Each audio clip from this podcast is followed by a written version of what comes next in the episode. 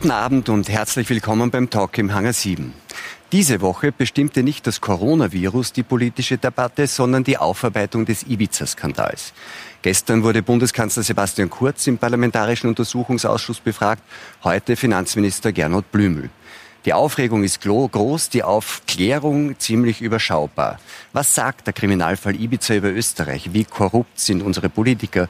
Und was hilft gegen Parteibuchwirtschaft und Postenschacher? Darüber sprechen wir jetzt mit dem ehemaligen Innenminister und langjährigen Präsidenten der Finanzprokuratur, Wolfgang Peschwer, mit der ehemaligen Höchstrichterin und NEOS-Abgeordneten Irmgard Griss.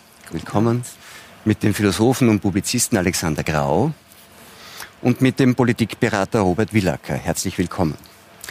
Herr Beschan, Sie haben ja damals, als Sie Innenminister waren in der Regierung Bierlein, eigentlich so quasi diese, diesen Skandal und diesen Kriminalfall geerbt. Und Sie haben damals gesagt, das ist ziemlich genau ein Jahr her, dass das der größte Kriminalfall der Zweiten Republik sei.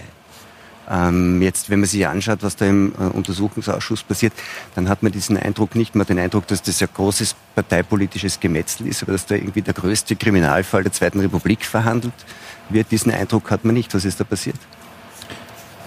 Also es ist in Österreich so, dass Kriminalfälle von den Gerichten aufgearbeitet werden und von den Strafbehörden und nicht von Untersuchungsausschüssen. Und dass es in einem Untersuchungsausschuss geprüft werden soll, ist die politische Verantwortung für Vorgänge, die in der Vergangenheit passiert sind. Aber müsste zu dem Zweck nicht vorher das strafrechtlich erledigt sein, damit man dann auch klären kann, wo, wer die politische Verantwortung trägt? Ja, das ist ein Einwand, den man immer wieder hört. Und das ist natürlich eine, eine, eine, ein schwieriger, eine schwierige Gratwanderung. Aber tatsächlich wäre so mancher Kriminalfall äh, nie einer politischen Verantwortung zugänglich, wenn man warten würde, bis er aufgearbeitet ist. Wir wissen ja, es dauern, dauern gerade die großen Verfahren sehr lange. Also das heißt, die, Poli die Politik eigentlich ähm, ist bei der Aufklärung schneller als die Justiz? Nein, weil ich habe schon gesagt, äh, beim Kriminalfall, was die strafgerichtliche Verantwortung betrifft, sind die Gerichte am Zug und hier geht es um die politische Verantwortung. Man aber sollte aber natürlich die politische Verantwortung wofür? Solange nicht geklärt ist, was eigentlich der Sachverhalt war und wer jetzt im strafrechtlichen Sinn der Schuldige ist, macht es da irgendeinen Sinn zu sagen, politisch verantwortlich für etwas, was strafrechtlich nicht geklärt ist, ist A oder B? Da müssen wir das schon auseinander glauben. Dieser Untersuchungsausschuss hat sehr viele, auch sehr viele Aspekte. Ein Aspekt sind politische Verantwortlichkeiten, zum Beispiel für die sogenannten Postenbesetzungen. Das ist nicht unbedingt äh, strafrechtlich relevant. Das, was Sie ansprechen, ist das, der Casino-Teil. Und der Casino-Teil scheint strafrechtlich relevant zu sein, weil er auch hier sehr ermittelt wird von den Strafbehörden. Da gibt es auch andere Aspekte. Also das muss man auseinanderhalten. Ähm, und es ist eine schwierige Gratwanderung zwischen der politischen Aufklärung zuzuwarten, wenn es dann vielleicht niemanden mehr interessiert, und auf der einen Seite und auf der anderen Seite äh, die strafbehördlichen Ermittlungen abzuwarten. Mir geht es meistens zu langsam. Mir, geht's, mir ging es auch in, in dieser Sache zu langsam. Und wie man jetzt sieht... Ermittlungsseitig. Ermittlungsmäßig, ermittlungsmäßig, das sind alle Seiten, die hier betroffen sind. Und wie man jetzt hier sieht und mitbekommt, durch den Untersuchungsausschuss gibt es hier Abstimmungsprobleme, um das sehr vorsichtig zu sagen. Zwischen den Staatsanwaltschaften und den Ermittlungsbehörden im Innenministerium zwischen einer Staatsanwaltschaft und einer. Jetzt haben Sie vom größten Kriminalfall der Geschichte gesprochen und ich glaube, nicht nur ich habe die Ohren gespitzt, weil ich mir gedacht habe, der Innenminister, der weiß da ziemlich viel. Könnten Sie uns irgendwie an diesem Wissen teilhaben, warum das einer der größten Kriminalfälle der Zweiten Republik ist? Das ist immer eine Wertung. Und ich habe das damals auf eine Frage äh, geantwortet, und zwar aus dem Blickwinkel, dass hier sehr, sehr viele Ermittlungszweige, die wir mittlerweile ja auch kennen in der Öffentlichkeit, stattfinden. Auf der einen Seite und auf der anderen Seite, dass bitte dieser Kriminalfall dazu geführt hat, dass eine Bundesregierung innerhalb von 24 Stunden äh, letztendlich äh, sich aufgelöst hat, dann in weiterer Folge äh, auch äh, äh, eine ganz neue Bundesregierung angelobt werden musste. Also das ist schon e-, auch etwas, was in diese Wertung, dass es ein großer Kriminalfall ist, glaube ich, einfließen Also von kann. den Auswirkungen her, nicht so sehr vom kriminellen Geschehen man kann das, wie gesagt, so und so beurteilen. Frau Griss, Sie sind, ähm, wie gesagt, Sie waren Präsidenten des obersten Gerichtshofs und diese Frage, ob dann parlamentarische Untersuchungsausschüsse, also die politische Ausweidung eigentlich auch der Akten, muss man ja sagen, ähm, die behindert natürlich gelegentlich auch tatsächlich dann die Strafverfolgungsbehörden. Wie kommt man aus dem Dilemma raus? Ja, das ist, das ist ein Grunddilemma. Also ich habe das immer als äußerst unglücklich empfunden, dass ein Untersuchungsausschuss eingerichtet wird, solange die staatsanwaltschaftlichen Ermittlungen noch laufen. Weil da kommen immer wieder Informationen an die Öffentlichkeit. Und es ist einfach, diese Parallelität ist nicht glücklich. Sie ist auch deshalb nicht glücklich, weil natürlich die Beschuldigten im Ermittlungsverfahren sich im Untersuchungsausschuss der Aussage entschlagen können. Daher kommt dann auch dort wenig heraus. Aber das Grundproblem liegt sicher darin, dass die staatsanwaltschaftlichen Ermittlungen halt leider in diesen komplexen Verfahren sehr, sehr lange dauern. Und ich glaube, da muss man ansetzen. Das muss ja möglich sein, das rascher durchzuführen. Und dann, und so wie der Herr Peschoan sagt, wenn man dann den Sachverhalt geklärt hat, dann klärt man die politische Verantwortung. Man muss mal wissen, worum es eigentlich geht. Jetzt haben Sie gesagt, ähm, also ein Problem ist ja, dass dann Informationen zum Beispiel aus den, aus den Ermittlungsakten schon an die Öffentlichkeit gelangen. Könnte man natürlich auch sagen, ist eh gut, weil das hat der Herr B. schon auch angedeutet. Sonst kämen vielleicht manche Dinge, die aber auch für die Öffentlichkeit wichtig sind und auch so das Einordnungs, die Einordnung dieser Dinge ermöglichen, vielleicht gar nie an die Öffentlichkeit. Nicht? Also ich glaube, da muss man zwei Dinge unterscheiden. Also wenn jetzt Ermittlungen geführt werden, dann ist es immer notwendig, dass die Öffentlichkeit nicht zuschaut, nicht gewisse Ermittlungsstränge, die da verfolgt werden, weil ansonsten wird manches verschwindet, manches wird zugedeckt oder es wird irgendwie erreicht, dass man das nicht aufklären kann. Also das darf auch gar nicht, das darf nicht öffentlich sein. Aber dass natürlich dann die Geschehnisse, wenn das feststeht, dass das bekannt sein muss oder bekannt werden muss, das ist klar. Aber jetzt können wir auch sagen, wenn das strafrechtlich wirklich geklärt ist, was bleibt dann eigentlich für die politische Verantwortung übrig? Dann ist ja mit, mit ja. eigentlich ist ja mit dem, also mit den gerichtlichen Entscheiden über Schuld und Unschuld, die strafrechtlichen Sachen, ist ja wohl auch die, die Verantwortung geklärt. Das sind ja zwei verschiedene Paar Schuhe. Nicht, das kann jetzt strafrechtlich relevant sein, ja, und es ist keine politische Verantwortung oder umgekehrt, und das ist der häufigere Fall, es ist strafrechtlich nicht relevant, aber es trifft die Politik oder die Politiker, die das Ganze verfügt haben, die Verantwortung dafür, weil es eben für das Gemeinwesen ein Nachteil und ist. Was bedeutet dann Verantwortung? Bleiben wir bei dem Fall. Der Herr Beschon hat schon angedeutet, ja? Als der brisanteste Teil dieser Ermittlungen gilt die Casinos-Affäre, weil es um Postenschacher sagen, in relativ großem Ausmaß geht. Jetzt ist es möglicherweise strafrechtlich nicht relevant oder die mhm. Vermutung gibt's, mhm. politisch schon. Was heißt dann politische Verantwortung eigentlich? Weil was, was, welche Sankt Verantwortung hat nur einen Sinn, wenn es auch eine Sanktion gibt? Wenn sagt, du bist dafür verantwortlich, es gibt eine Sanktion. Ja, das Besondere bei der politischen Verantwortung ist ja, dass es natürlich eine Sanktion gibt, das ist die Ministeranklage. Ja, dass also ein Minister oder auch ein Landeshauptmann kann das sein, also ein Regierungsmitglied, dann vor dem Verfassungsgerichtshof angeklagt wird. Wie oft ist das in Österreich bis jetzt passiert? Einmal, Haslauer, Salzburg, 8. Dezember aufgesperrt. Also bei einer, bei einer vergleichsweise... Also, nicht? also da, da ging es um Strafrecht vergessen. keineswegs. Haben wir vergessen. Aber eigentlich... Also die Sanktion, die es gibt, die gibt es naja, nicht. Aber die wirkliche Sanktion müsste ja sein, dass ein Politiker, der seine Verantwortung wahrnimmt, zurücktritt, wenn er noch im Amt ist. Das ist natürlich das Problem, wenn er nicht mehr im Amt ist, kann er nicht mehr zurücktreten, nicht? Aber das wäre es eigentlich, nicht? Wenn die politische Verantwortung festgestellt wird, dass ein Politiker die Konsequenzen ziehen muss. Das ist die eine Seite. Und die zweite Seite ist, dass wir alle, die Wählerinnen und Wähler, die Konsequenzen ziehen müssten und sagen müssten, na, diese Politiker, diese Partei hat uns da in das Licht geführt. Sie hat uns etwas versprochen, was sie nicht eingehalten hat. Sie hat gesagt, ich mache alles neu. Es war alter Wein in neuen Schläuchen. Das wiederum könnte heißen, Herr Willacker, dass eigentlich, weil das klingt so, wie Frau Christus sagt, dass der eigentliche Zweck eines Untersuchungsausschusses Wahlkampf ist, weil die Sanktion, die kann ja dann erst bei der Wahl stattfinden, oder? Ist das ein Wahlkampf? Das ist jetzt vielleicht etwas zugespitzt formuliert, aber letztlich, äh, es dreht sich um den Begriff Verantwortung. Ja, und man muss sich fragen, Verantwortung wem gegenüber? Und das ist letztendlich eine politische Verantwortung gegenüber, das sind wir jetzt äh, bei dem, was Sie gesagt haben, äh, gegenüber dem Wähler, gegenüber, gegenüber dem Bürger eine äh, staatsanwaltschaftliche Ermittlung, eine gerichtliche Klärung ähm, zeichnet ja niemals öffentlich das ganze Bild, sondern da geht es um, um, gewisse, um gewisse Aspekte sozusagen, die dann strafrechtlich relevant sind oder nicht. Aber das große Ganze, das, dieses große Puzzle, aus dem sich der Wähler ein Bild machen soll und aus dem auch hervorgehen soll, wann wer zu welchem Zeitpunkt welche Aktion veranlasst hat oder, oder, oder nicht veranlasst hat, aus welchen Gründen, soll dem Wähler ja auch möglich machen, sich ein Bild über über, über die Volksvertreter zu machen, die er gewählt hat. Und dann bin ich bei Ihnen, Frau Gries, dann sollte sozusagen an der, am Ende sollte dann auch rauskommen, dass ein Politiker, wenn klar wird, dass ein Fehlverhalten sich äh, äh geleistet hat, dass ähm, so nicht tragbar ist. Und zwar nicht nur nicht äh, äh, auf legaler Ebene tragbar ist, sondern wir werden über den Begriff vielleicht noch reden, äh, auf der Ebene der Moral vielleicht auch nicht äh, tragbar ist, der dann auch die Konsequenzen zieht oder dass der Wähler dann stellvertretend die Konsequenzen ziehen kann. Ich meine, das, die, die, Idee ist immer, dass man was aufklärt, nicht? Also klärt, wer Verantwortung hat. Wenn man sich das angeschaut hat, gestern die Befragung des Bundeskanzlers und heute die des Finanzministers, hat man irgendwie den Eindruck, könnten sie eigentlich auch sparen, oder? Ja, das ist natürlich, das ist, das ist ein Grundproblem, weil sie können ja nichts machen, wenn ich immer sage, ich kann mich nicht erinnern damit ist die Sache zu Ende. Ja? Haben Sie einen Laptop gehabt? Ich kann mich nicht erinnern, ob ich einen gehabt habe oder was immer nicht. Da kommt dann solche Antworten. Bei Gericht, das passiert ja auch, dass ein Zeuge sagt, ich kann mich nicht erinnern, das würdigt dann das Gericht. Wenn der sagt, bei solchen lächerlichen Sachen, wie ich weiß nicht, ob ich einen Laptop habe, wird man natürlich, ist die Beweiswürdigung relativ einfach, wird man sagen, da gibt es einfach nicht zu, nicht? Man wird sehen, da hier wird es einen Bericht geben, dann des Untersuchungsausschusses und der Verfahrensrichter, der den Entwurf des Berichts erstellt, der wird, oder die Verfahrensrichterin, die wird das ja würdigen, nicht? Wie diese Verantwortung zu gewichten ist.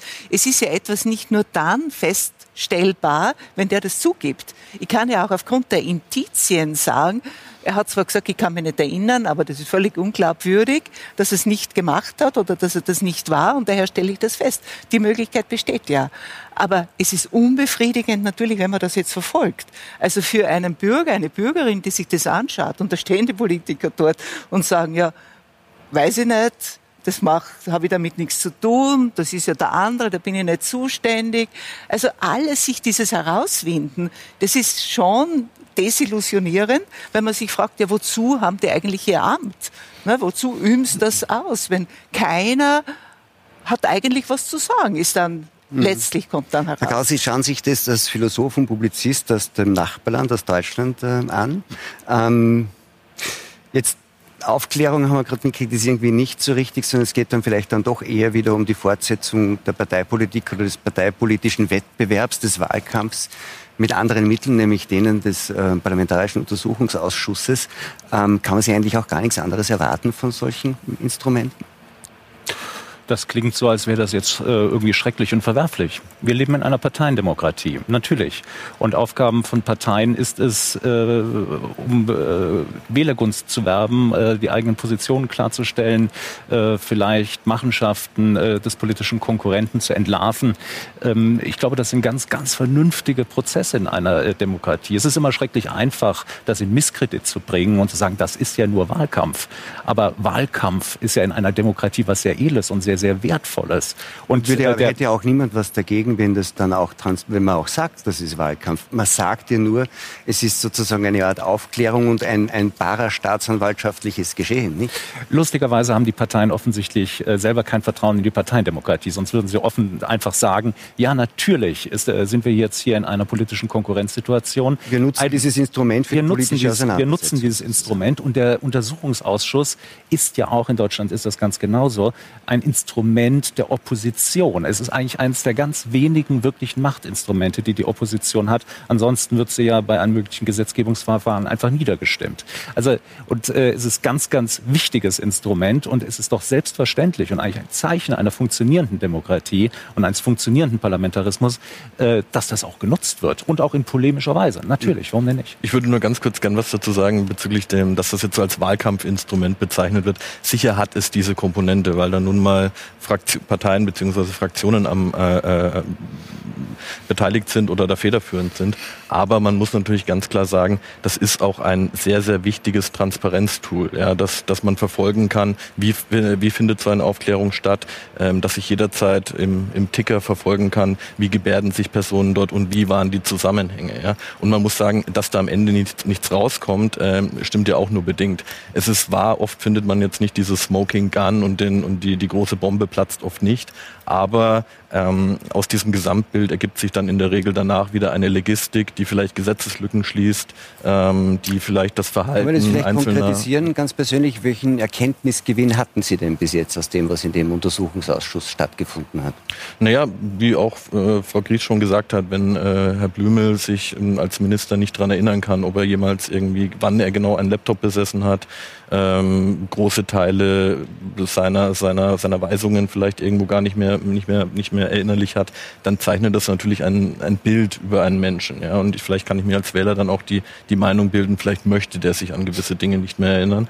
Das ist, ähm, ist, ist auch ganz klar. Und ich prognostiziere jetzt etwas. Ich glaube, weil, weil, Sie, weil ich die Logistik angesprochen habe, ich glaube, dass in Zukunft in Österreich beispielsweise Mandatskauf äh, nicht mehr straffrei bleiben wird. Das, soweit wage ich mich jetzt mal nach vorne.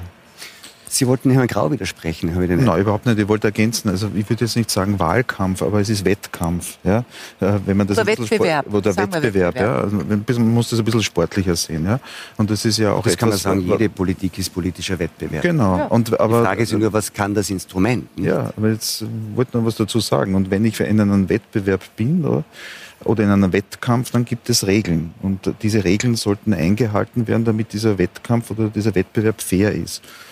Und ich nehme wahr, dass die Regeln in Untersuchungsausschüssen äh, im, im, Regelfall, muss man sagen, nicht eingehalten werden. Beispiel? Wurde schon gesagt. Beispielsweise, dass hier Dokumente, äh, die der Verschwiegenheit unterliegen und auch Interessen Dritter davon betroffen sind, oftmals, gerade wenn ein Untersuchungsausschuss beginnt, an die Öffentlichkeit geraten. Dass man grundsätzlich daran Interesse hat, das verstehe ich schon an, an allen möglichen, aber man muss auch immer die Seite sehen, die Regel ist, dass das nicht zu erfolgen hat. Letztlich hat der Verfassungsgerichtshof in seinem Erkenntnis im Jahr 2015 diese Verschwiegenheitsverpflichtung den Abgeordneten überbunden und damit eine bis dorthin ungelöste Frage berühmte Schwärzungen aufgehoben. Also das muss man auch sehen. Ja, ich möchte es nur jetzt kurz aufgreifen, weil Sie das mit den Informationen gesagt haben. Es war also dann dieser Untersuchungsausschuss an neuen Erkenntnissen äh, eher arm, nicht besonders reich. Umso intensiver dagegen waren die parteipolitischen Vorwürfe und auch das Gezerre, Herr Beschan hat schon angesprochen, um Informationen. Ein kurzer Überblick.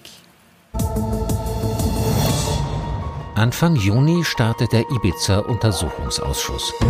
Das Skandalvideo bekommen die Parlamentarier aber erst einmal nicht zu sehen. Gegenwärtig wird die Weitergabe durch die Staatsanwaltschaft geprüft.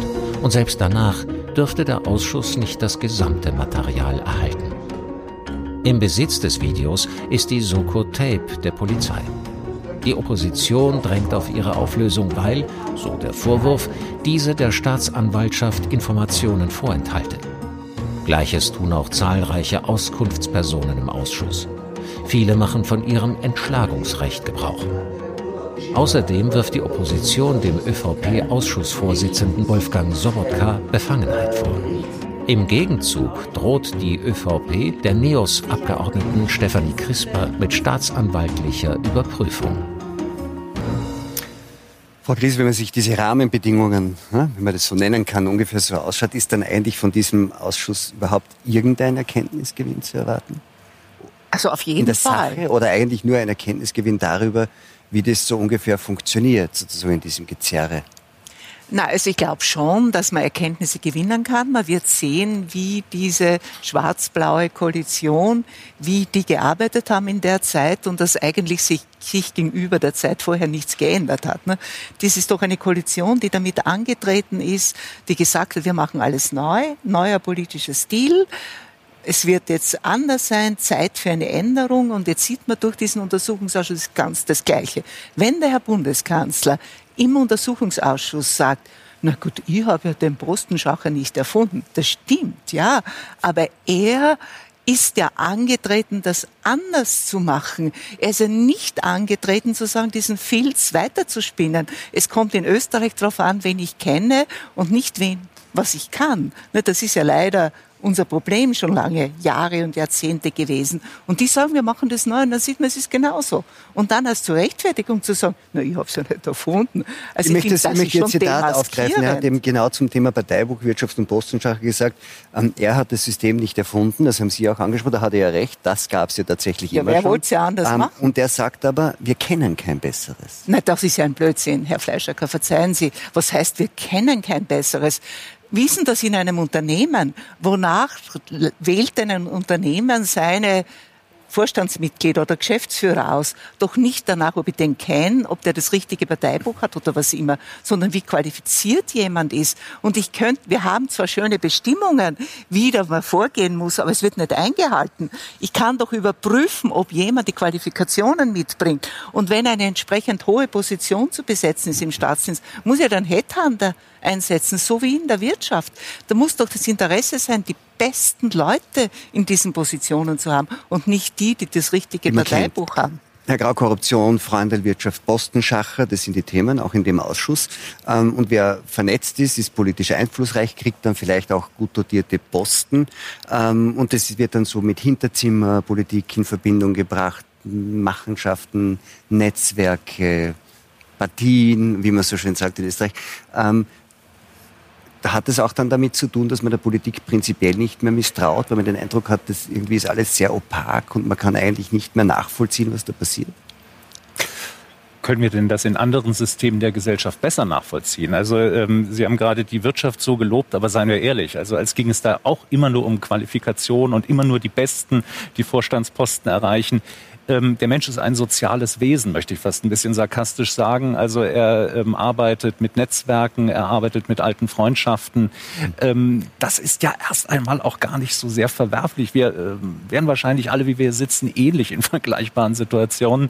Äh, hinzu kommt noch, dass in der Politik ähm, also ist eine weltanschauliche Veranstaltung. Ähm, bei einem Unternehmen kann ich noch sagen, okay, ich habe Zahlen, Daten, Fakten und da kann ich wirklich sagen, ob einer gut gewirtschaftet hat oder nicht.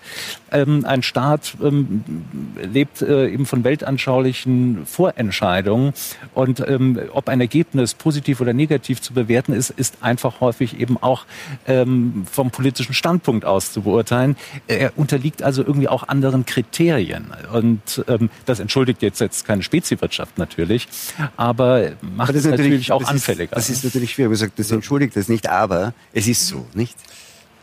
Wir müssen ein Stück weit ähm, die menschlichen Realitäten zur Kenntnis nehmen. Also, ähm, also das Bedürfnis nach Transparenz und Objektivität ist ein Ausdruck von Naivität auf eine gewisse Weise.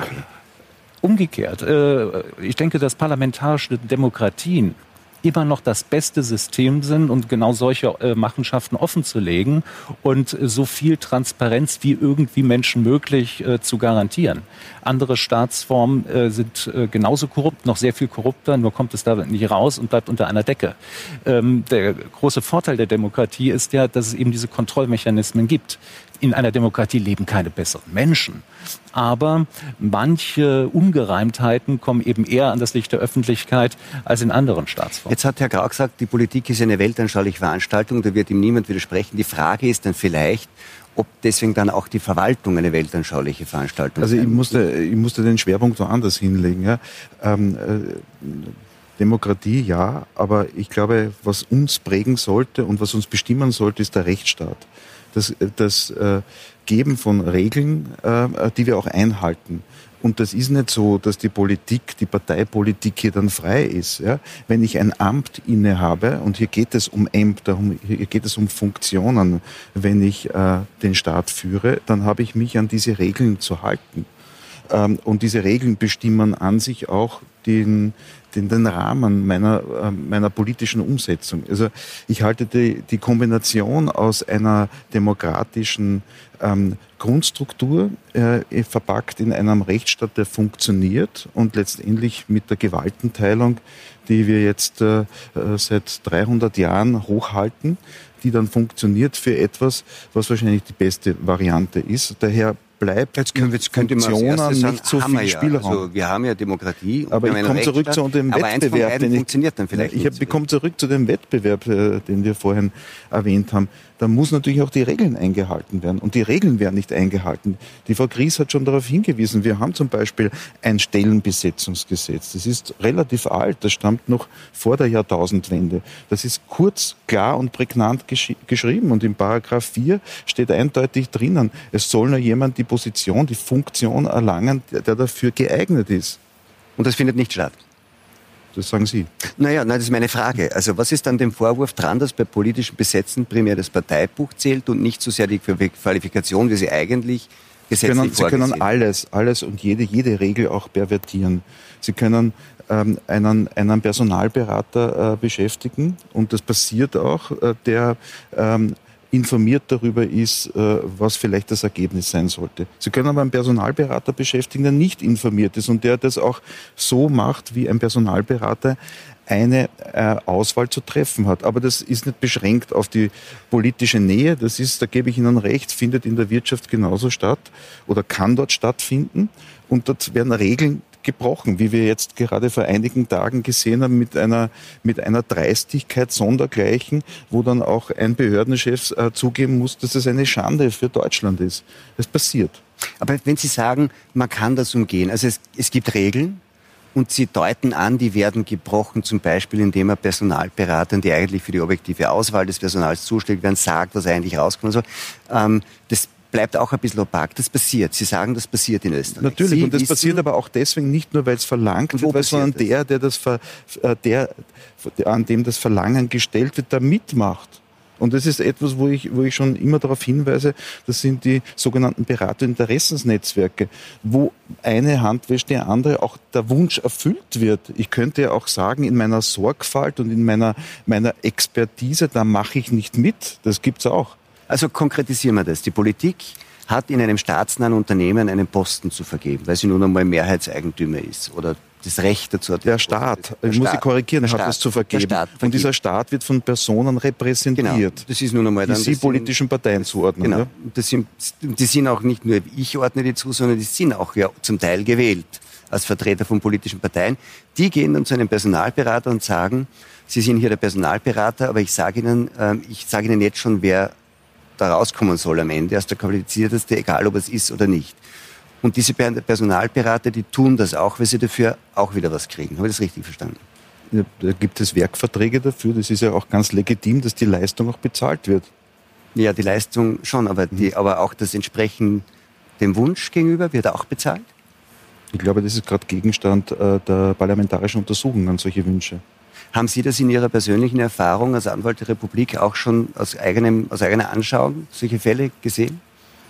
Ich will darauf jetzt äh, so nicht eingehen, aber ich habe als Anwalt der Republik äh, zahlreiche Situationen erlebt, wo ich äh, Wünschen äh, ausgesetzt war, die ich, weil ich dem Rechtsstaat verbunden bin und dem Interesse der Republik nicht folgen konnte.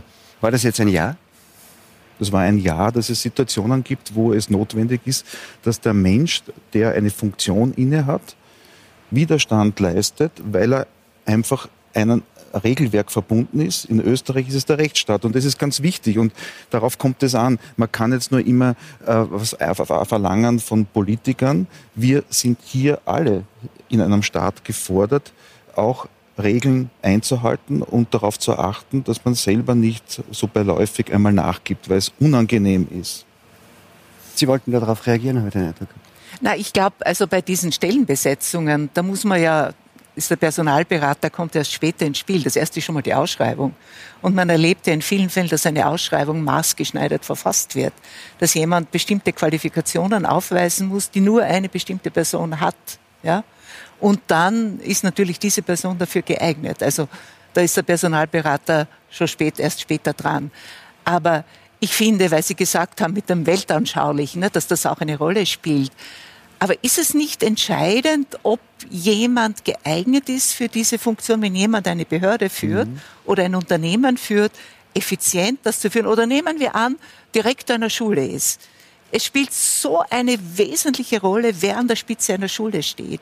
Und da ist es natürlich entscheidend, ob das eine Persönlichkeit ist, die führen kann. Ja? Wir erleben das in Österreich. Wir haben rote, schwarze Schulen, jetzt vielleicht auch grüne Schulen, weiß ich nicht in Wien. Aber jedenfalls, das war immer nach Parteizugehörigkeit bestimmt. Also ein Roter kommt nicht direkt einer schwarzen Schule werden.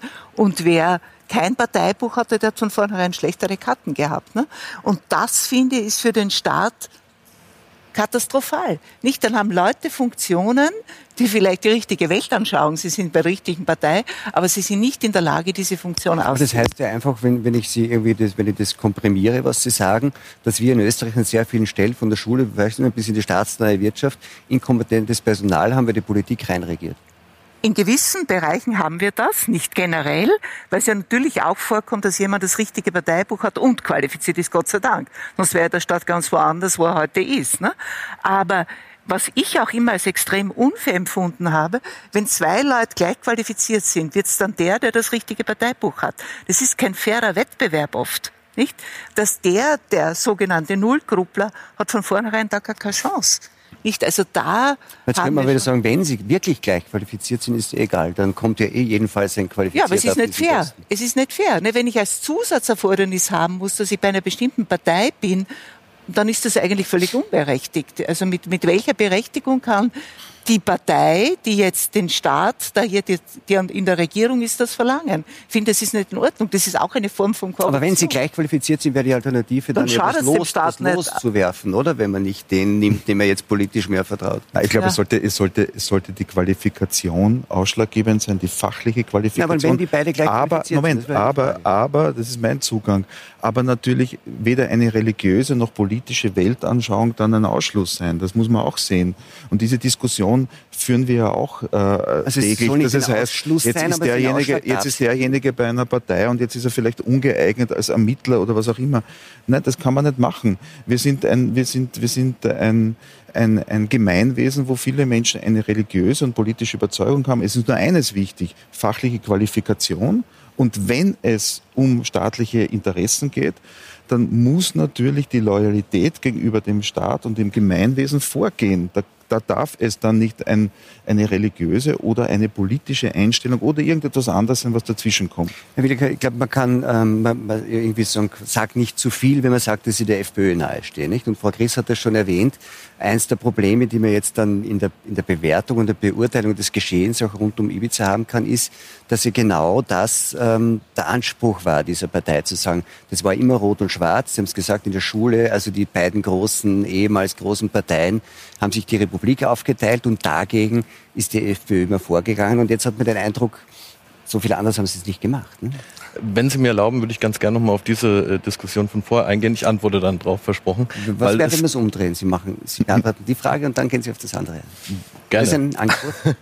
ähm, ich, ich glaube, ja, Sie haben natürlich recht. Die FPÖ war immer eine Partei, die angetreten ist gegen die die äh, den Klüngel, wie man äh, in, in Deutschland sagen würde, der der Proportsrepublik, die angetreten ist ähm, gegen gegen Machtmissbrauch. Und ähm, jetzt muss man sich natürlich völlig berechtigt äh, auch der der Frage stellen: Hat man ist man dieser diesem Anspruch gerecht geworden? Und ich glaube, die FPÖ zeigt jetzt auch im im, im Urausschuss mit mit Hafenecker mit ähm, mit dem Fraktionsführer der FPÖ dort äh, dass ihr die Aufklärung dessen, was ähm, das Duo Kurz und Strache dort getan hat äh, in, der, in der vergangenen Regierungsperiode, durchaus auch äh, wichtig ist und dass man wissen möchte, was dort, ähm, was dort passiert ist. Und wie gesagt, es ist ein Duo. Es ist das Duo Kurz und Strache. Und ähm, ich glaube, man sollte sich da beide anschauen. Wenn ich jetzt dürfte, Sie haben mir versprochen, ich ja, darf auf das sofort, antworten. Ich, ich habe jetzt nur den Eindruck gehabt, da gab es noch eine Ad-Hoc-Reaktion darauf. Also ich wollte da nur sagen, es war für mich war schon das Entscheidende in den 80er Jahren als damals die FPÖ in der Regierung war, hat sie es auch genauso gemacht wie die anderen. Ne? Da war wirklich, ist sie auch mit dem Anspruch angetreten, da war noch von Strache noch keine Rede, ne? war Steger damals. Und auch sie würden das ganz anders machen, haben sie es genauso gleich gemacht. Ich glaube, das ist fast ein Naturgesetz bei den Parteien, nicht? Dass man das Ämterpatronage und ich muss ja schauen, dass ich da meine Leute unterbringen, die mich unterstützen.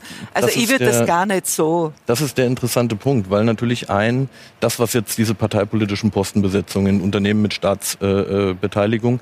Das ist natürlich ein zugrunde liegendes System dieser Teilprivatisierungen. Ja. Immer dort, wo der Staat und die Wirtschaft sich in einer Unternehmung extrem nahe kommen und verzahnen, ist so ein Nährboden bereitet für Dinge, die potenziellen unguten Anschein machen. In der Justiz, Sie werden mir recht geben, ist ein Anschein oftmals äh, schon hochproblematisch. Und ich gebe Ihnen auch ein Beispiel ja, ähm, zum Thema der Qualifizierung. Wenn nehmen wir zum Beispiel Frau Bettina Glatz-Kremsner, ohne Zweifel äh, sehr qualifiziert, hat, äh, ich glaube, drei Jahrzehnte im Umfeld der Casinos verbracht, ähm, spendet 10.000 Euro an die ÖVP, wird da, kommt dann ins Verhandlungsteam von, von Sebastian Kurz ähm, und äh, wird dann später äh, äh, Vorstand äh, der, der, bei, den, bei, den, bei den Casinos.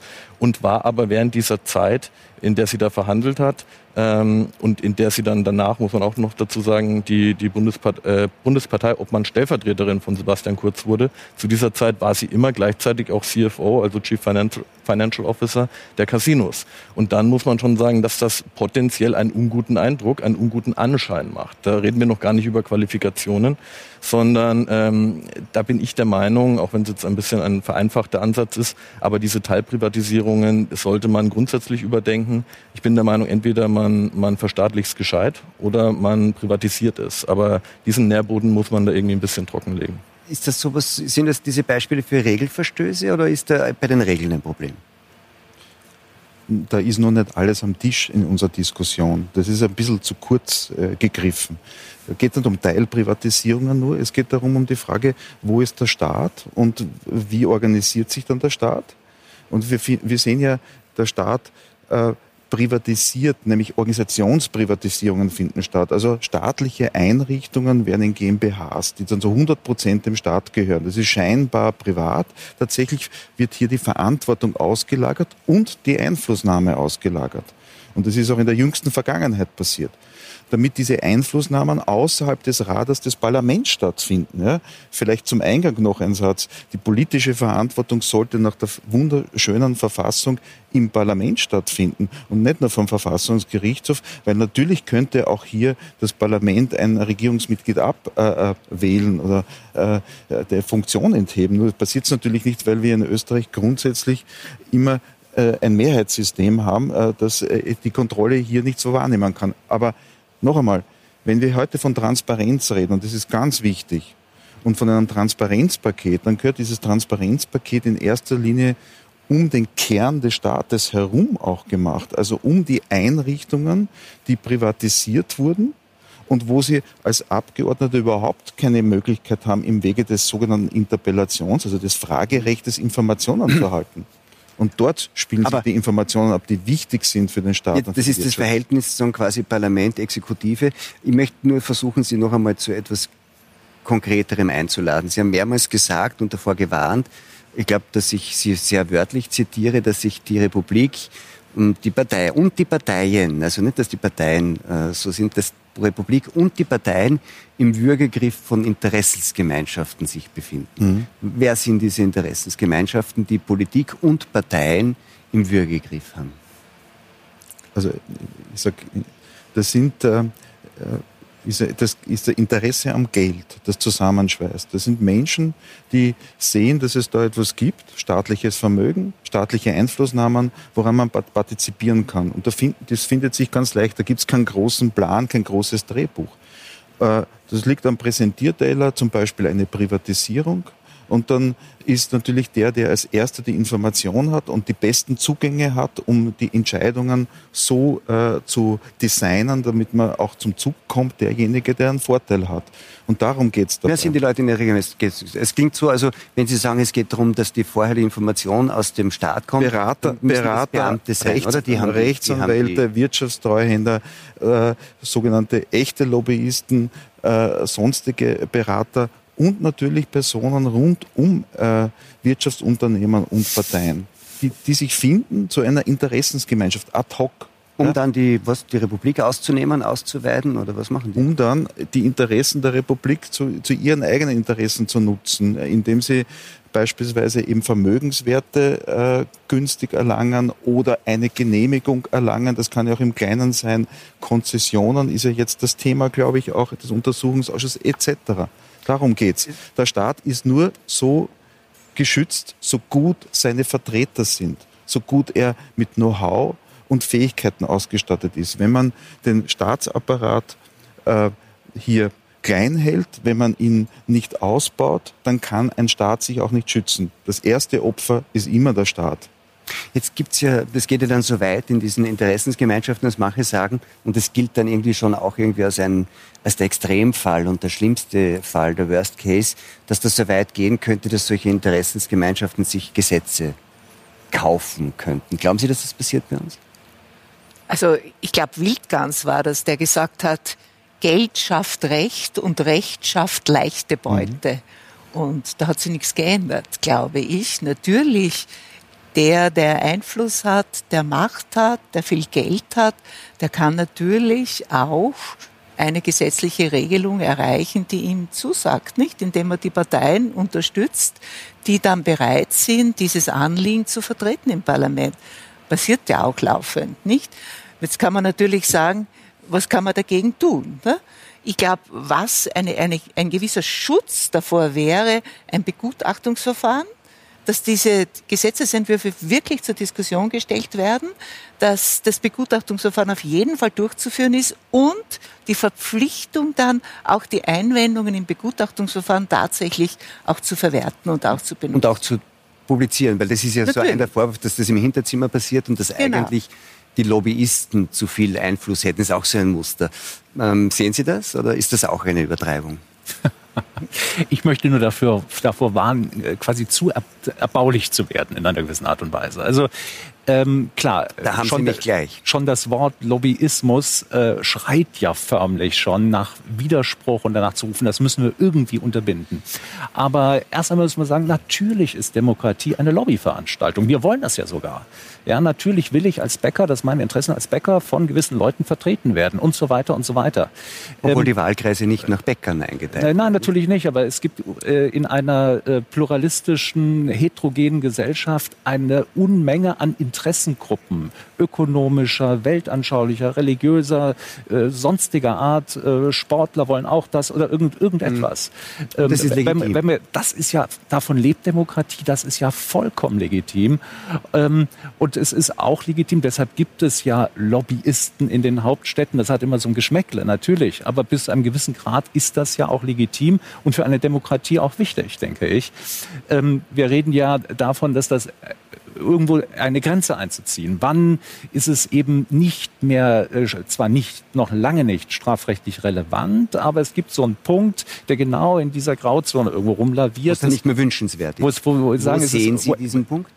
wenn Asymmetrien eingezogen werden. Also wenn es gewisse Gruppen in der Gesellschaft gibt, die beispielsweise aufgrund ihrer ökonomischen Macht ähm, mehr äh, unfair verteilte Macht oder Einfluss haben als andere Lobbyisten. Wie käme man denn da drauf?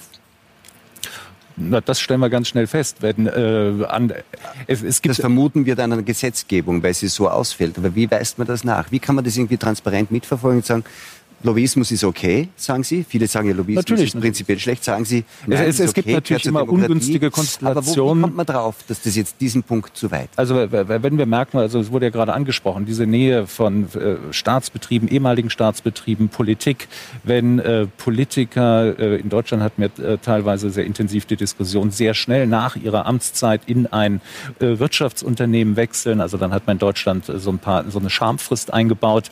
Ähm, wir, wir kennen alle äh, einen ehemaligen deutschen Bundeskanzler, der für ein russisches Gasunternehmen tätig ist.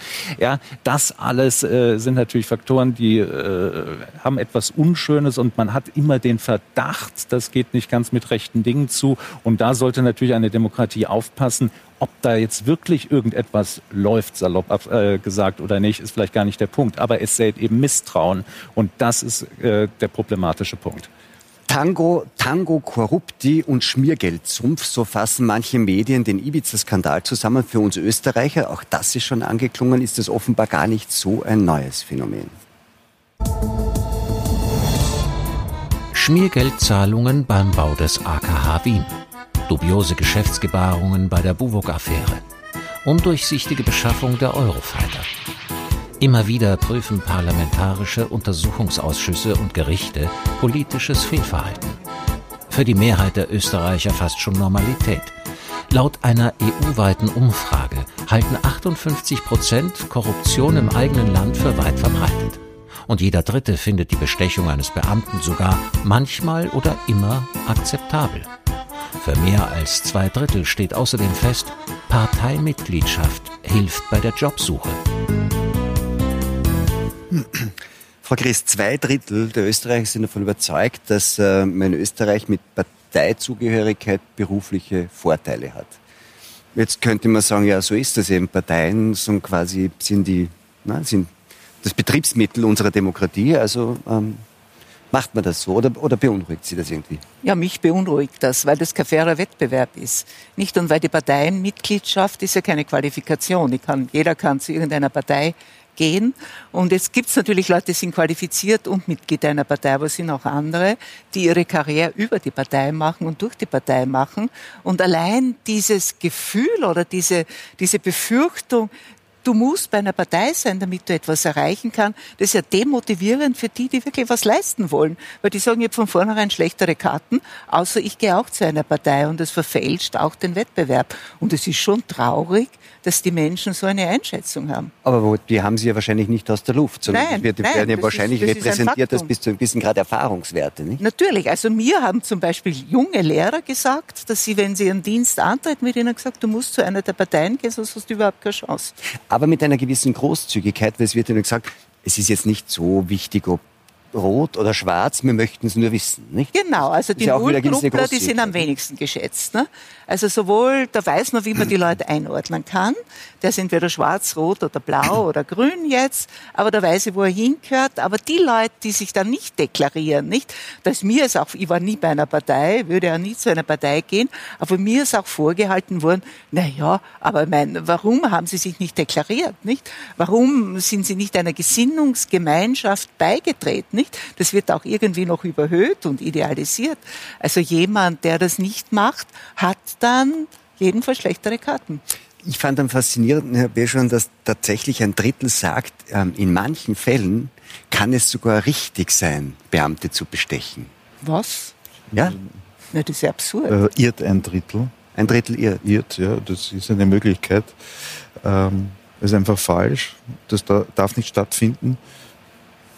Aber wenn's, wenn wir davon ausgehen, so wie Frau Christ sagt, dass das alles doch einen gewissen Erfahrungshintergrund hat, dann könnte es natürlich auch was über die Beamten aussagen. Ne? Ja, da muss man natürlich die Kirche im Dorf lassen und einmal sagen, was versteht äh, man so unter Beamten. Äh, das ist ja auch oft eine Ja, und sehr auch weit was versteht man unter verbreitet. Bestechung, nicht? Ja, genau, und was versteht man unter Bestechung? Aber, aber letztendlich sollte dieses eine Drittel äh, die Erfahrung haben, dass es nicht stattfindet. Natürlich wird's, wird Korruption stattfinden, das ist ja überhaupt kein Thema. Es gibt eine wahrscheinlich eher höhere als äh, kleinere Dunkelziffer, wo sie stattfindet, im Kleinen und im Großen. Und es ist halt der tägliche und, äh, Kampf zwischen Gut und Böse, äh, zwischen Yin und Yang, dass man dagegen ankämpfen muss als Staat, als Gemeinschaft. Haben Sie den Eindruck, dass es Felder, Politik, Gesellschafts-, Verwaltungsfelder gibt, in denen das besonders stark verbreitet ist oder anders gesagt, die das begünstigen und andere, die es weniger begünstigen? Ich glaube, es ist überall verbreitet, äh, wenn es ist. Aber es gibt natürlich dort, wo die Luft dünner wird, äh, dort, wo es um äh, mehr ähm, Entscheidungsdichte und vor allem um die großen Dinge gibt, dort wird es natürlich spannender. Und dort sollten auch die Personen sitzen, die halt besondere Ansprüche haben. Und ich glaube, wir wollen ja auch noch über Moral und, und, und andere Vorstellungen sprechen, die fast antiquiert heutzutage wirken. Dort müssen halt die Personen sein, Ich glaube, die den reden Druck, den, die den, den Druck standhalten. Ja? Und äh, äh, nicht der Versuchung nachgeben, wenn ihnen was angeboten wird, äh, eine Hand wäscht die andere. Das ist, das ist, das ist, glaube ich, die Qualität eines Staates, auch die Qualität einer Gemeinschaft, wenn wir, wir brauchen nur nach Brüssel schauen, also äh, die Korruption in ganz Europa ist ja auch ein, ein, ein Thema, ja, und es gibt verschiedene, fast hilflose Versuche, die zu bekämpfen mit, mit verschiedenen Einrichtungen. Es ist interessant, Herr Grau, man hat es ja gesehen, also wie soll man sagen, die moralische Empörung ist ja wirklich eins der großen politischen Betriebsmittel unserer Zeit. Ähm, aber da hat man den Eindruck, Korruption gehört jetzt nicht dazu. Das ist nichts, was die Leute irgendwie ähm, also zu Demonstrationen, äh, Märschen oder irgendwas ähm, animiert und sagen, sie, ja, zu zwei, drei ist halt so. Interessant. Warum? Also es ist doch eine der moralischen Fragen, gerade jetzt aus der Sicht des Staatsdieners und des Beamt, des Paradebeamten, wenn man so will, ähm, als Anwalt der Republik, äh, ist ein Empörungsthema eigentlich im individuellen sozusagen. Das darf nicht sein. Da sozusagen erodieren die Grundlagen unseres Rechtssystems. Aber im Großen und Ganzen scheint es bei aller Empörungsbereitschaft über alles in der Bevölkerung gerade das da draußen niemanden irgendwie zu schrecken. Warum?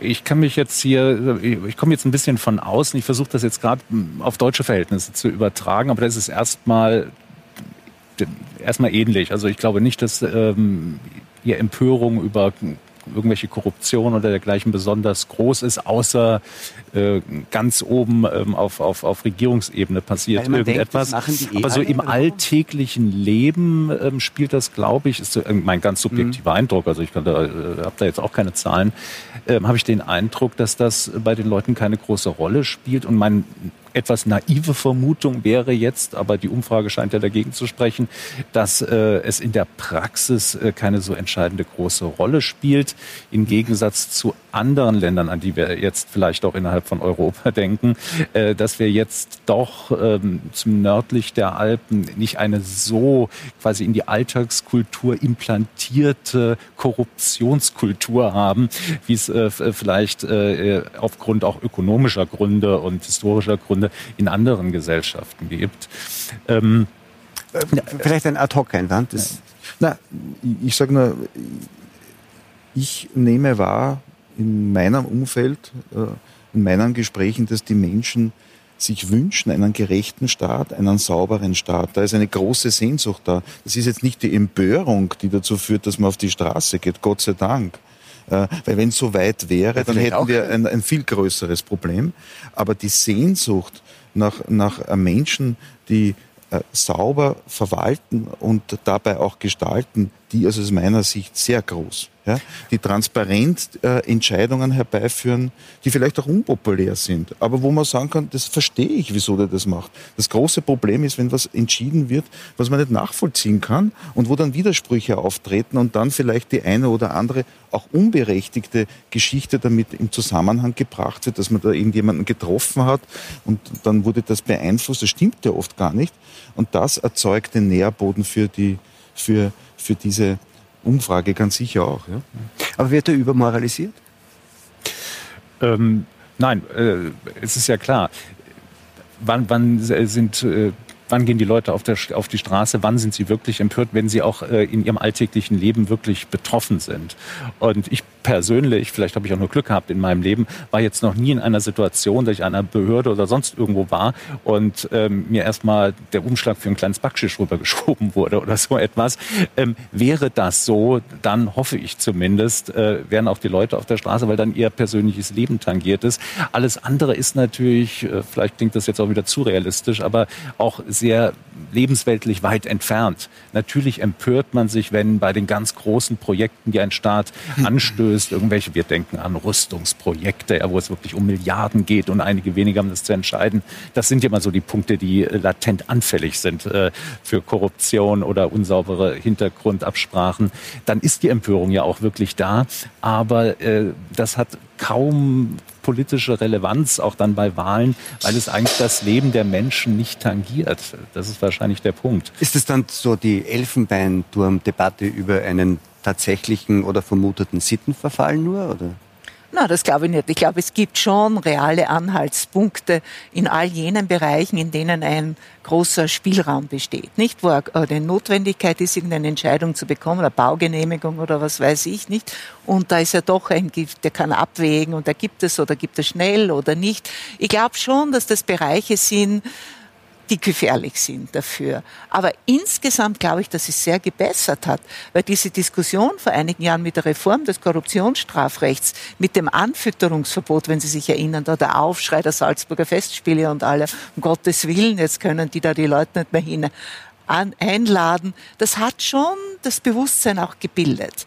Ich glaube schon, dass die Leute da schon sensibler geworden sind und das, ich glaube auch nicht, weil Sie gesagt haben, die finden das richtig. Also ich glaube nicht richtig im Sinne, ja, das ist in Ordnung, sondern ist halt notwendig. Ne? Manchmal braucht man das. Ich glaube, dass das auch eher so zu verstehen ist. Ich glaube nicht, dass irgendjemand sagt, na, wenn ich den bestech, dem ein Kuvert gebe, ist das, passt das so, ist es schon in Ordnung und das ist auch rechtskonform. Ich glaube, das nimmt niemand an. Da würde dann der Bundespräsident Alexander van der Bellen vielleicht sagen, so sind wir nicht. Hm er hat es in einem anderen Zusammenhang gesagt, ja, aber ich glaube, wenn er das da hier sagt, dass Österreich kein durch und durch korruptes Land ist, das finde ich richtig. So sind wir nicht. Und ich glaube schon, dass der Unterschied ist zu anderen Ländern weiter südlich. Das Aber grundlegend müssen wir uns, entschuldigen, natürlich immer fragen, Moral hat immer so eine seltsame Doppelseite. Moral ist ja dafür da, unser Leben zu regeln. Also nicht, um uns zu besseren Menschen zu machen, sondern einfach unser Sozialleben zu regeln. Funktionieren. Sie, äh, damit es einfach funktioniert. Ähm, und genau aus diesem Grund neigen wir natürlich dazu, die Moral etwas großzügig auszulegen, etwas zu biegen, wenn sie uns nicht mehr in unseren Interessen nützt. Also sie hat immer so ein bisschen diese Doppelseite, es ist immer, immer sehr schön nach außen wohlfeile Moralappelle zu formulieren. Ähm, und das liegt ja auch in der Logik des Systems, aber genauso in der Logik unseres Systems, gerade in einem kapitalistischen System, äh, liegt es natürlich auch, diese Regeln zu unterlaufen, wenn es zu meinem Nutzen ist in irgendeiner Form. Ja, das muss man erstmal ja ganz trocken zur Kenntnis aber nehmen. Moral und ähm, wie, wie hält man dann dagegen und wie organisiert man eine Gesellschaft so, dass das möglichst unterbunden wird? Aber da kommt man eben ganz schnell über wohlfeile Appelle nicht hinaus. Man steht, ja, die Menschen müssten besser sein. Es wäre schön, schön, wenn der Mensch besser wäre. Aber wie implantiert man das wirklich auch äh, organisatorisch, institutionell in eine Gesellschaft? Da habe ich noch nie eine überzeugende Antwort gehört. Haben Sie eine?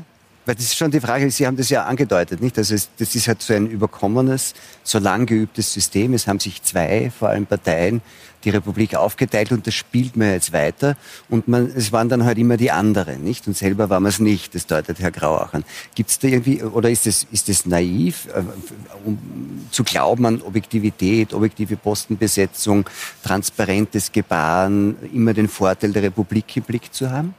Ja, ich glaube zum einen, man hat diese Republik ja bewusst so geschaffen. Ja, man hat ja mit den, mit den Erfahrungen aus der ersten Republik die zweite Republik in Einflusszonen für Rot und Schwarz unterteilt ähm, und das, was dazu geführt hat, zu dieser Proportsrepublik, dass man bis hin zu zwei Automobilfahrerclubs diese, ähm, diese Einfärbung hat und die auch immer nachweisen muss. Also man braucht sich jetzt nicht wundern, weil dieser Staat wurde, wurde ja bewusst so angelegt. Ich glaube, ich teile jetzt nicht ganz dieses pessimistische Bild, dass, dass Korruption sich, sich durchzieht, dass der Abgeordnete nichts weiter ist als eine Marionette von, von Interessenvertretern. Ich glaube, das Problem ist nicht das Lobby, Lobbyieren, sondern das Korrumpieren. Und das ist nicht nur, nicht nur äh, semantisch Tisch ein Unterschied, sondern es ist ja durchaus legitim, dass sich Unternehmen, dass sich Verbände, dass sich NGOs, ähm, dass die, dass die Interessen haben, dass die vielleicht auch Lobbyisten beschäftigen, die ihnen dabei helfen, äh, Kommunikationsstrategien auszuarbeiten, dass die, die ihnen dabei helfen, Argumentarien auszuarbeiten und die auch, auch, die, Job, die auch an die Politik rantragen. Ich sag gleich direkt einen, einen Satz noch dazu. Und der Gesetzgeber erkennt das ja auch an, dass das äh, äh, ein, ein, ein wichtiger Teil ist. Und äh, er hat dafür Regeln erlassen. Ja. Es gibt ein Lobbying-Register. Ähm, ich sage in volle Transparenz, da stehe ich auch drin, weil ein Teil meiner, meiner Arbeit sich in diesem Bereich abspielt. Und das ist transparent. In dem Moment aber, und das ist legitim, das macht Greenpeace, das macht nicht immer nur irgendeine böse Waffenindustrie, sondern das gibt's auch ganz groß im Klimabereich. Da regt es dann äh, in der Regel dann eher weniger Leute auf. Ähm, sondern, wie ich gesagt habe, das Problem ist die Korruption. In dem Moment, in dem ich mit einem Geldkoffer irgendwo hingehe und das einem, dem einem, einem Politiker in die Hand drücke, da sind wir nicht mehr im Bereich des Lobbyismus unterwegs, da sind wir im Bereich des Strafrechts unterwegs. Da korrumpiert jemand und jemand lässt sich auch korrumpieren. Das heißt, es ist eine höchst persönliche äh, Geschichte.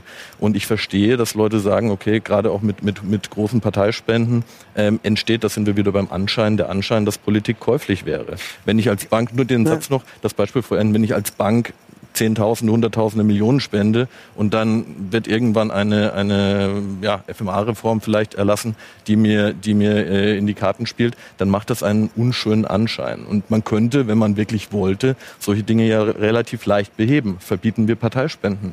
Österreich hat eine der höchsten Parteienförderungen der Welt. Es aber braucht das, keine das greift da zu kurz. Das greift ja, aber es wäre mal ein Ich möchte Ansatz. darüber, ich möchte die Diskussion gleich, gleich, gleich fortsetzen. Es kam nur Ihr Stichwort vom Geldkoffer. Manche sind sie dann vielleicht auch eher Sporttaschen, äh, was man hört.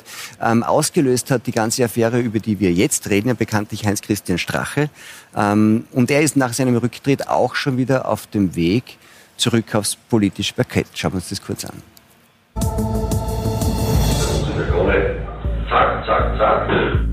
Das Ibiza-Video.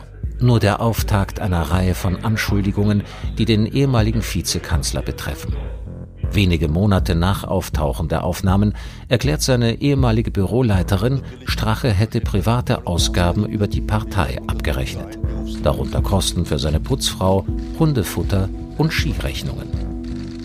Ende des vergangenen Jahres tauchen Fotos auf, die offenbar aus Straches Dienstwagen stammen Zu sehen eine Sporttasche, aus der Bündel von Geldscheinen herausragen. Politisch geschadet hat das Strache offenbar nicht. Seinen Rückzug aus der Politik zog er zurück. Im Oktober tritt er mit eigener Liste bei der Wienwahl an. Umfragen prognostizieren ihm 10 Prozent der Wählerstimmen. Jetzt war das ja auch in dem Video, dass der Auslöser für diese ganze Geschichte war, deretwegen wir uns hier versammelt haben, um zu reden, ähm, über die Vereine, nicht? Also was Sie angesprochen haben, dass Parteien auf der Suche nach Geld sind, dass sie brauchen, manchmal auch Politiker individuell und das, obwohl, wie Sie gesagt haben, ähm, wir weltweit ein System haben, in dem die ähm, öffentliche Parteienfinanzierung besonders hoch ist und es war von Herrn Willacker der Vorschlag eigentlich, das komplett abzuschaffen. Ist das eine Lösung? Wenn man sagt, wir haben das höchste öffentliche Finanzierungsvolumen eigentlich oder eins der höchsten weltweit, warum muss man dann überhaupt noch Parteispenden zulassen? Das sind ja ganz eingeschränkt jetzt. Nicht, das ist ja eine Höchstsumme, die jemand allein spenden kann pro Jahr. Es muss auch, das sind auch die Grenzen niedriger, wo das publik gemacht werden muss, dem Rechnungshof gemeldet werden muss. Also das ist ja schon geschehen. Nicht? Diese großen Spenden, die in der Vergangenheit waren, die sind ja jetzt jedenfalls legal nicht mehr möglich.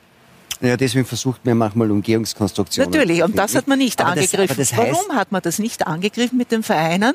Weil natürlich auch die Parteien, die das beschlossen haben, diese Gesetzesänderung voriges Jahr im Sommer, die sind genauso daran interessiert, dass dieser Weg offen bleibt. Ne?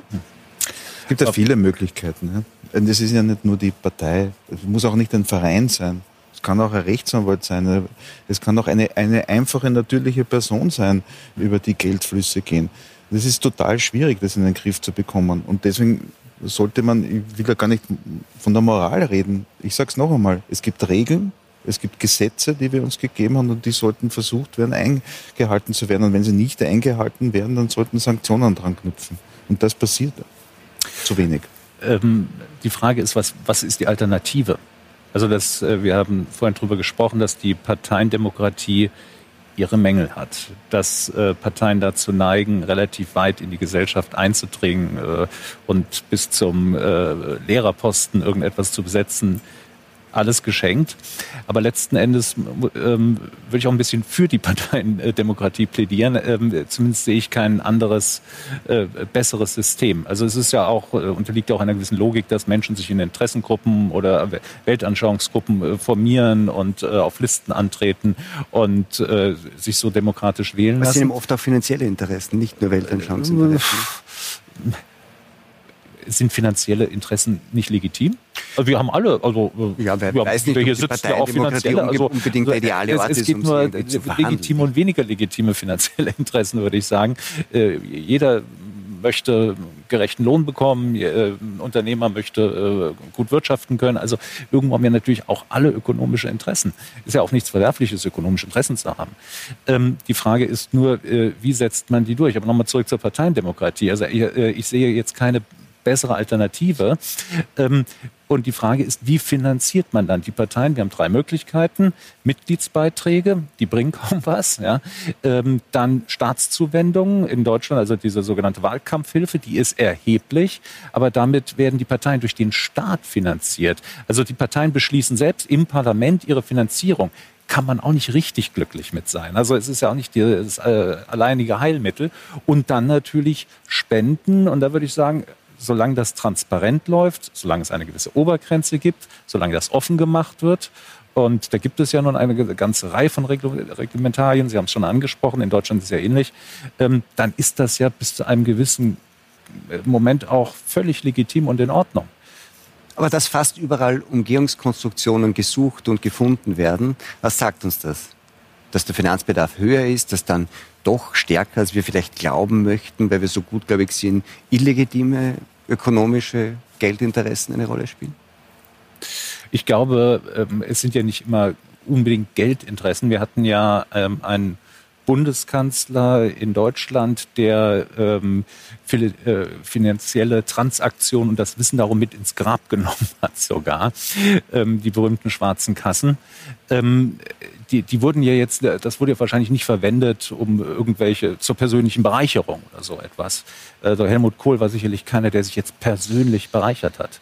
Es wurde halt im Machtkampf der äh, Parteien verwendet. Schlimm genug. Ja, aber äh, und, und das genau muss man unterbinden. Also letzten Endes geht es um Transparenz, um Offenheit, es offen zu legen und juristisch äh, die Möglichkeiten, es zu umgehen, mit irgendwelchen Obergrenzen pro Jahr und so weiter, ähm, möglichst gering zu halten und okay, geschenkt auch mal zu überprüfen, brauchen die Parteien wirklich die Gelder für ihren Wahlkampf, ähm, die sie, die sie, die sie angeben.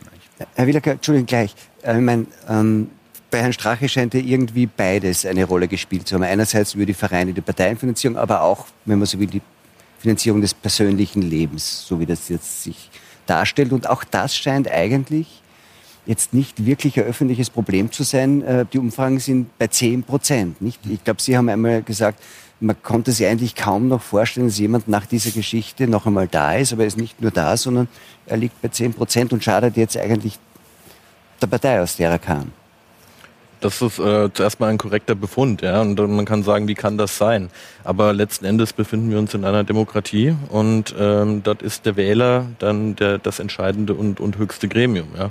Wenn der Wähler sagt, ähm, wir statten ihnen mit 10 Prozent äh, Stimmenanteil aus, weil wir aus irgendeinem Grund möchten, ähm, dass, dass Herr Strache weiterhin in einem, in einem Gemeinderat beziehungsweise in einem Landtag da ist, dann kann man da erstmal wenig dagegen tun, wenn nicht der, der Rechtsstaat in Form äh, äh, eines Gerichtsurteils da irgendwas Grundlegendes dagegen hat und das verunmöglicht.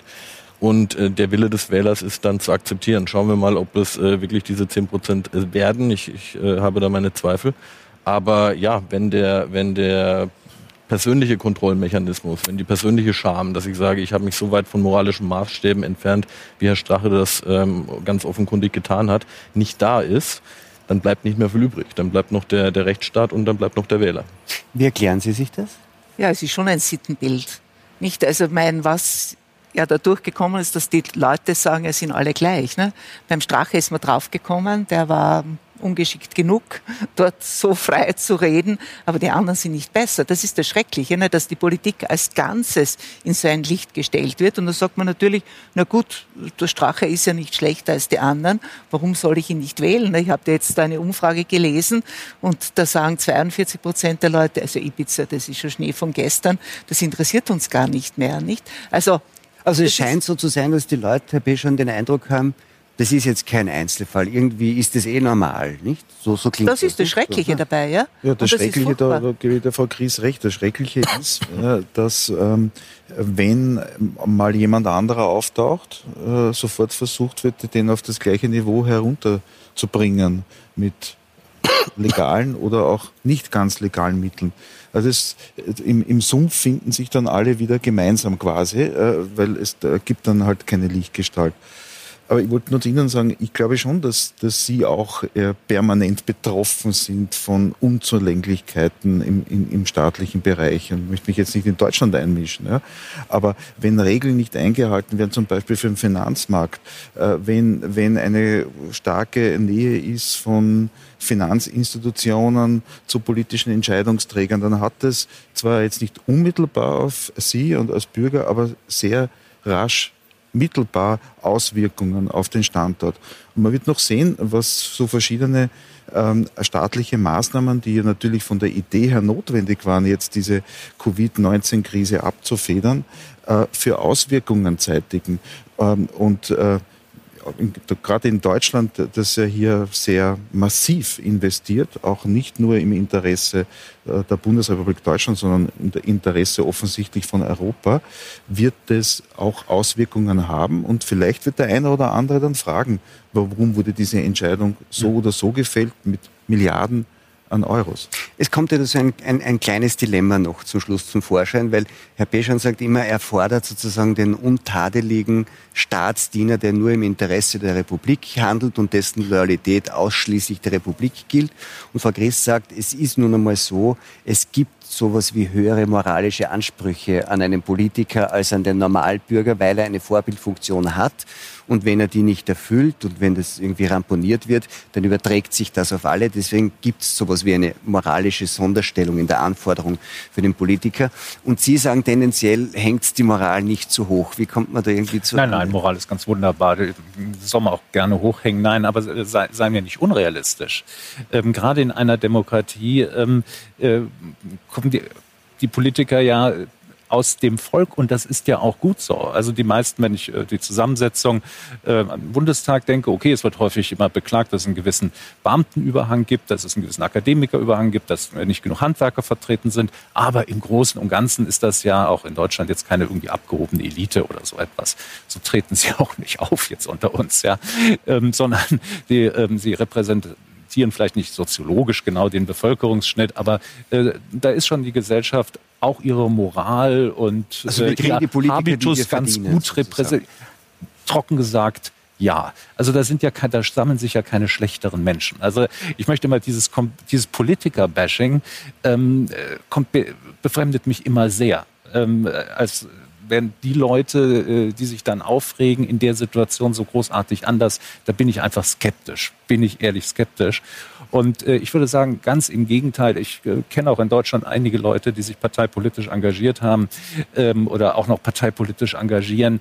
Da sind häufig äh, sehr engagierte, auch sehr idealistische Menschen bei. Also die da nicht nur reingehen, um irgendwie die bessere Karriere zu machen, sondern die, wie die dann immer sagen, was bewegen wollen. Ich mag den Jargon auch nicht, aber okay, so drücken sie sich eben aus, ähm, äh, die sich einbringen wollen, ja, ähm, und wirklich damit Idealismus reingehen. Und ähm, das Wie kommen ist auch die erst, wieder raus? Das ist auch erstmal zu achten. Bitte? Wie, wie kommen die denn raus wieder, wenn sie mit Idealismus reingehen? Hält ich, sich das? Ähm, ich glaube ja. Ähm, ich persönlich bin auch nicht in die Parteienpolitik gegangen. Warum nicht? Nicht, weil es so schrecklich korrupt dazugeht, sondern weil schon diese Hinterzimmerabsprachen und diese Machtkämpfe, die in solchen hierarchischen Systemen natürlich notwendigerweise stattfinden und schon auf der kleinen lokalen Ebene ähm, in der Stadtverordnetenversammlung mir persönlich so unangenehm wären und tatsächlich für mein subjektives mhm. moralisches Empfinden, irgendwelche Leute auszustechen, indem ich Koalition eingehe und so weiter. Äh, das, also sind Sie froh, dass es andere machen? Da müssen Sie nicht. da muss es ich zum Glück nicht machen. Also ähm, da wäre ich persönlich nicht Frau Christ hat es für Sie gemacht, sozusagen. Ja, für mich war das eine sehr interessante Erfahrung. Und ich bewundere auch Leute, die also wirklich anständig sind und anständig bleiben, auch in der Politik, weil die Bedingungen sind außerordentlich hart. Sie stehen immer in der Auslage.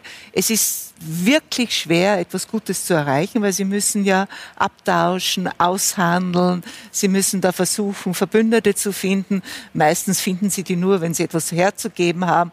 Sie müssen, also das ist ein schwieriges Geschäft, obwohl natürlich der Kompromiss gehört zur Demokratie dazu. Also es fordert den ganzen Menschen und es ist sehr schwer, da wirklich bei seinen Grundsätzen zu bleiben. Ja? Umso wichtiger, also, das ist ein wichtiger Punkt, den Sie ansprechen, weil Sie, Sie sprechen an, es ist ja nicht einfach. Ja, und gerade deshalb ist es so wichtig, dass das Ganze in einen funktionierenden Rechtsstaat eingefasst ist, der über diese Vorgänge wacht und in den die Menschen auch Vertrauen haben können. Ja, weil ein Rechtsstaat funktioniert nur, wenn die Menschen auch darauf vertrauen, dass sie funktioniert. Und da haben wir teilweise ein Problem. Und das hat auch wieder Ibiza jetzt gezeigt. Ja. Es gibt Behörden, die eigene Ermittlungsbehörden, äh, nennen wir das Bundeskriminalamt, die mehr als nur im Verdacht stehen, dass sie lange von dem Video wussten, bevor es veröffentlicht wurde, dass sie das Video lange hatten, bevor es veröffentlicht wurde. Zufällig zu einem Zeitpunkt, als mit Freiseisen ein ehemaliger Kabinettsmitarbeiter von Sobotka und von Mikkel Leitner neuer BVT-Direktor wurde.